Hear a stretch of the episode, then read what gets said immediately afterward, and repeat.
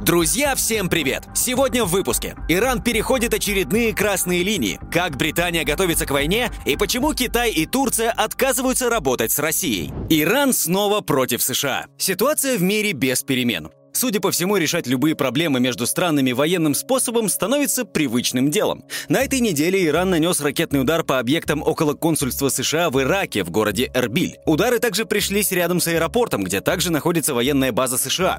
В итоге пострадали аэропорт Эрбиля, столица иракского Курдистана, аванпост Массада и резиденция бизнесмена, связанного с Израилем. Очевидно, Иран таким образом ответил Тель-Авиву и его союзникам, которых страна винит в январских терактах на своей территории, когда погибло более 100 человек человек. Власти США назвали атаки Ирана безрассудными и неточными. По данным американских СМИ, погибло 4 человека, но среди них нет ни одного американца, и ни один из американских объектов в Эрбиле не пострадал. Стоит отметить, что обострение отношений между США и Ираном – дело привычное. Напомним, что в 2020-м были атакованы две авиабазы США в Ираке. По данным иранских СМИ, тогда погибло 80 человек. При этом президент США Дональд Трамп заявил, что после атак на американские военные объекты все хорошо, и даже не стал обращаться к нации. Все идет нормально. На сегодняшний день у нас самые мощные и хорошо оснащенные военные в мире. Написал Трамп на своей странице в Твиттер. Кроме Ирака, иранцы атаковали объекты в Сирии и нанесли ракетные удары по двум штабам террористической группировки «Армия справедливости» на территории Пакистана. Напомним, что организация существует с 2012 года, ведет борьбу против действующего правительства Ирана и находится на пакистанской территории. В декабре они взяли на себя ответственность за теракт в полицейском участке в иранском городе Раск. Тогда погибли 12 сотрудников полиции и еще 7 человек были ранены. Пакистан не стал откладывать обиду в долгий ящик. Спустя сутки после атаки со стороны Тегерана вооруженные силы Пакистана нанесли ракетный удар по территории Ирана. При этом Пакистан заявил, что Исламабад всецело уважает суверенитет и территориальную целостность Ирана и считает Пакистан братской страной. Однако хочет обеспечить свою собственную безопасность. Ну, что сказать, высокие отношения. И это можно понять. Иран является одиннадцатым по величине экспортером в Пакистан. Товарооборот в 2023 году между двумя странами 2,2 миллиарда долларов. Планируется довести до 5 миллиардов. Иран обеспечивает дистопливом и сжиженным нефтяным газом западные регионы Пакистана. Несмотря на то, что ситуация на Ближнем Востоке продолжает набирать обороты,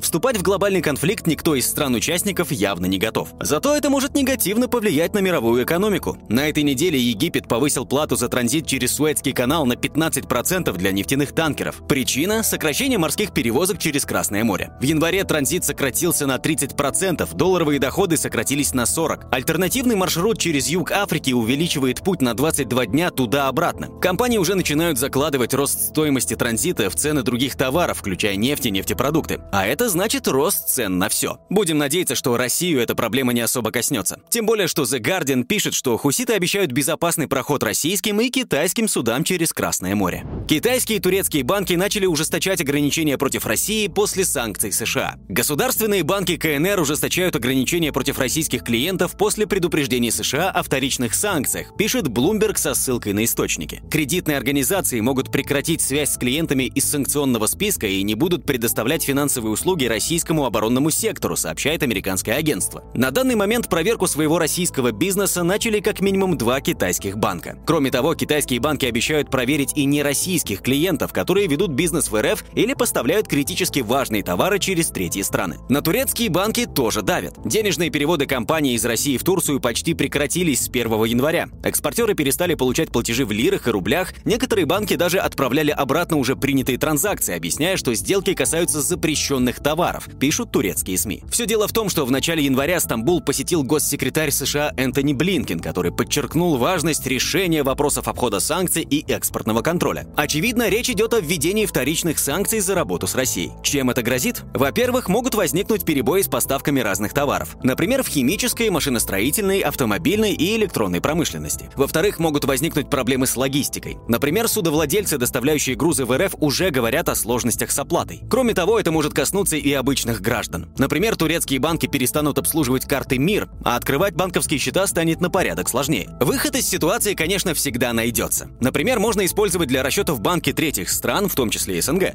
Однако все это приведет к увеличению расходов банков на проведение операций. А так как потребность в товарах никуда не денется, наши расходы снова вырастут, так как придется снова платить дороже. Друзья, ввиду крайней нестабильности на рынке ценных бумаг, стоит задуматься о поиске надежного способа сохранения и приумножения своего капитала. Какие-то способы требуют большой суммы вложения, ну а есть и вовсе сомнительные и рискованные ниши. Поэтому сегодня мы расскажем об альтернативном способе сохранения заработка – о краудлендинге. Краудлендинг – это инструмент кредитования, где вы сами выступаете в роли банка и инвестируете в малый бизнес. Одной из самых надежных платформ краудлендинга является JetLand. Она работает с 2018 года имеет лицензию Центробанка, а также является резидентом Сколково. JetLand позволяет инвестировать в малый и средний бизнес по высоким ставкам от 17,4 до 39,5%, что в разы выше доходности по вкладам, акциям и облигациям. Так, например, если бы в январе 2023 года вы вложили миллион рублей, то в январе 2024 года у вас бы было уже миллион 220 тысяч рублей. Если вы в чем-то сомневаетесь, вы всегда можете проверить на практике, ведь минимальная сумма инвестирования составляет всего 100 рублей. В депозитах сравнительно высокую доходность предлагают обычно в краткосрочных вложениях до полугода. В JetLand есть возможность зафиксировать текущие высокие ставки на срок до трех лет. В случае, если вы затрудняетесь в выборе заемщика, вы можете воспользоваться функцией автоинвестирования, которая всего за пару кликов позволит составить диверсифицированный портфель из сотен компаний, а строгий процесс отбора, основанный на ИИ, гарантирует, что в список попадают только кредитоспособные заемщики с проверенной репутацией. Это позволяет JetLand достигать фантастически низкого процента банкротств и невыплаченных займов – всего 1,89%. Кстати, для наших подписчиков мы выбили бонус. Регистрируйтесь по ссылке в описании и сможете получить плюс 10% к доходности сроком на один месяц. НАТО готовится воевать с Россией. Пока Германия с интересом наблюдает за протестами немецких фермеров, военный обозреватель Бильд Юлиан Репке снова делает занимательные прогнозы. В статье издание ссылается на уже не очень секретный документ Министерства обороны ФРГ. По данным журналистов, эскалация конфликта между НАТО и РФ не за горами. Так вот, по задумке Бильд, уже в феврале 2024 года, прямо перед выборами президента, Россия проведет очередную мобилизацию, призвав в армию дополнительно 200 тысяч человек. А уже весной Москва начнет масштабное наступление на Украине. Победив Украину, уже в июне Россия уже не остановится. Новой целью станет Прибалтика. Согласно плану, описанному немецкой газетой, сразу после выборов в США начнутся массовые беспорядки, а Россия станет еще сильнее. Такой сценарий поддержала премьер-министр Эстонии Кая Каллас. Однако, в отличие от немцев, она не видит повода для спешки. В своем интервью для Times она заявила, что у стран Прибалтики есть еще от 3 до 5 лет, чтобы подготовиться к агрессии со стороны России. В Бундесвере заявили, что даже если этот сценарий маловероятен, то его все равно рассматривают в качестве потенциальной угрозы и готовятся отрабатывать на учениях. Многие эксперты считают, что за статьей в немецком издании стоят заинтересованные лица из сферы оборонной промышленности. В Европе не первый раз заявляют об угрозах со стороны России. Например, в декабре министр обороны Германии Борис Писториус говорил, что у стран ЕС есть от 5 до 8 лет, чтобы увеличить производство вооружений. Кроме того, западные военные аналитики и политологи уверены, что за Прибалтику или Польшу никто сражаться с Россией не будет. США и их союзники не вступят ни за кого, кроме самого Вашингтона и Лондона. К такому выводу пришли исследователи Red Corporation, близкой к Пентагону и Белому дому. Напомним, что в военной доктрине РФ записано, что если на Россию или ее союзников нападет государство или коалиция государств, обладающие ядерным оружием, Россия вправе применить ядерное оружие. По мнению экспертов, в случае эскалации конфликта России и НАТО, безусловно, будет много шума, но воевать никто не захочет. Вашингтон очень быстро найдет способы договориться с Россией. В Европе пройдут крупнейшие за последние десятилетия учения. Уже на следующей неделе военный альянс начнет отрабатывать сценарий, описанный немецкой газетой Bild. В Европе пройдут крупнейшие за последние несколько десятилетий учения «Стойкий защитник 2000 2024.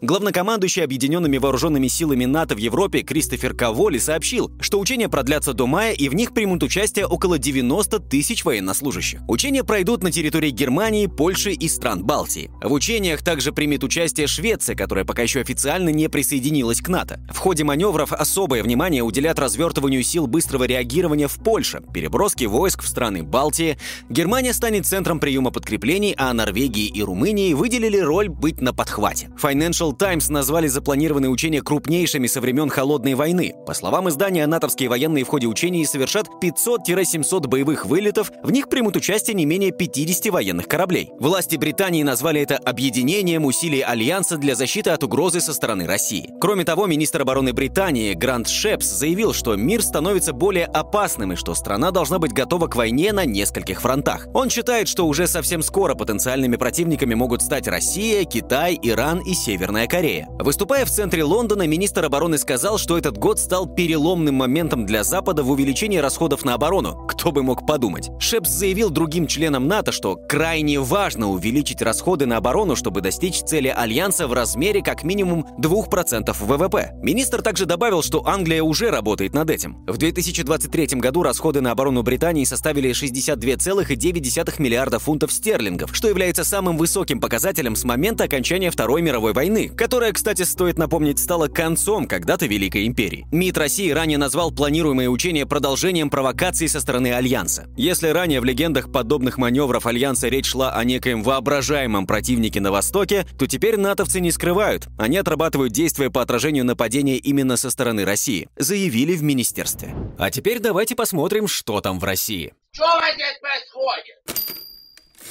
Сбер снова ставит рекорды по прибыли. За 2023 год главный банк России заработал полтора триллиона рублей, что в пять раз больше показателей прошлого года. За прошлый год Сбер увеличил количество клиентов, улучшил позиции на банковских рынках и совершил прорыв в развитии технологий искусственного интеллекта. А что еще? Кредитный портфель вырос более чем на 26% год к году до 39 триллионов рублей. Из них 20 триллионов рублей пришлось на корпоративных клиентов и 9 триллионов рублей на физиков. Ипотечный портфель превысил уже уже 10 триллионов рублей. Рентабельность капитала банка 25%, и это очень круто, особенно если сравнивать с американским крупником. Например, у Goldman Sachs это около 19%, а у Bank of America 16%. Сравните. В долларах по текущему курсу Сбер заработал за год 17 миллиардов долларов, в то время как Morgan Stanley 9 миллиардов, а Goldman Sachs 8,5 миллиардов. Ну и самое приятное здесь, конечно, дивиденды. Акционеры Сбера в этом году смогут получить в виде дивидендов 50% от чистой прибыли. Это 700 750 миллиардов рублей или 33 рубля на акцию. Доходность в этом случае составит около 12% годовых.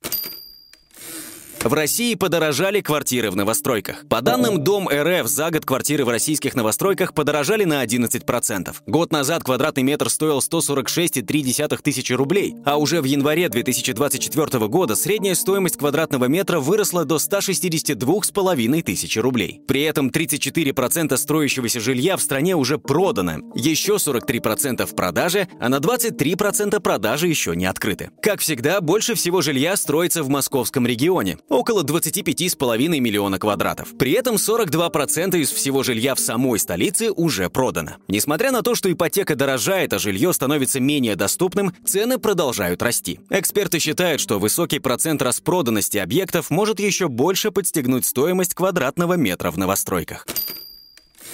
В российских компаниях растет нехватка сотрудников. Около 86% компаний жалуются на кадровый голод, по данным сервиса Superjob. В крупном бизнесе дефицит персонала ощутимее 89%, чем в мелких 85%. Основной проблемой на рынке стал рост зарплатных ожиданий. Специалисты запрашивают на 10-20% больше, чем годом ранее, что в целом и неудивительно, учитывая уровень инфляции в стране. Все чаще кандидаты при переходе в новую компанию просят даже на 30-40% больше, чем получают у текущего работодателя работодателя. Сложнее всего сейчас найти линейный и обслуживающий персонал, где исторически сложились некомфортные условия труда и низкие зарплаты. Многие кандидаты предпочитают просто отсидеться на привычном и надежном месте, а если и уходят, то на большую зарплату. По словам экспертов, некоторые работодатели идут навстречу, испытывая адский дефицит кадров. Росстат назвал товары, которые больше всего подорожали за прошлый год. Лидер роста уже и так всем известен. Куриные яйца прибавили 61% за год. В топ-5 вошли также помидоры 51,1%, груши 48,3%, виноград 48,2% и бананы 46,9%. В целом годовая инфляция в 2023 году составила 7,42%. В список подорожавших товаров также вошло газовое моторное топливо. За год оно выросло в цене на 41%. Цены на поездки в Беларусь Белоруссию на 38% и почему-то мочегонное средство фуросемид 34%. В лидеры падения попала гречка. Цены на нее рухнули на 18%. Картофель снизился на 16%, овсяные и перловые крупы подешевели на 10%, а вермишель потеряла 4%. В топ-10 самых подешевевших за год товаров попала и бытовая техника. Телевизор, компьютерный монитор, стиральная машина. По мнению экспертов, их закупили из испугу больше, чем сейчас кому-то нужно. ЕС готовит очередной пакет санкций против России. Евросоюз планирует ввести новые санкции против России в честь второй годовщины начала СВО. Об этом сообщил журналистам в Брюсселе представитель ЕС. Да, я могу подтвердить, что и страны-члены, и глава дипломатии намерены отметить, хорошее слово, вторую годовщину новыми санкциями против России, сказал он. Ранее агентство Bloomberg сообщало, что Евросоюз начал обсуждение 13-го пакета санкций против РФ, который может включать новые торговые ограничения, расширение списка санкций против индивидуальных лиц, а также о мерах по борьбе с обходом санкций со стороны РФ. То есть речь пойдет о вторичных санкциях. По информации агентства, возможные санкции, которые планируется принять к 24 февраля, обсуждались в среду на встрече послов стран блока. Напомним, что совсем недавно, а именно 18 декабря, ЕС утвердил 12-й том санкций. Новые запреты были введены против 61 человека, а также 86 компаний и организаций. Они направлены на дорогостоящие секторы российской экономики и осложняют обход санкций ЕС. Вопрос, что могут положить в следующий пакет с пакетами и есть ли еще место для маневра, пока остается открытым. На этом все. Пишите в комментариях, когда в России упадут цены на недвижимость и пойдет ли НАТО на прямой конфликт с Россией. Не забывайте подписываться на наш телеграм-канал, ссылка в описании. Там вы найдете еще больше новостей, отчеты компании, свежую инфографику и многое другое. С вами был Сложный процент. До новых встреч!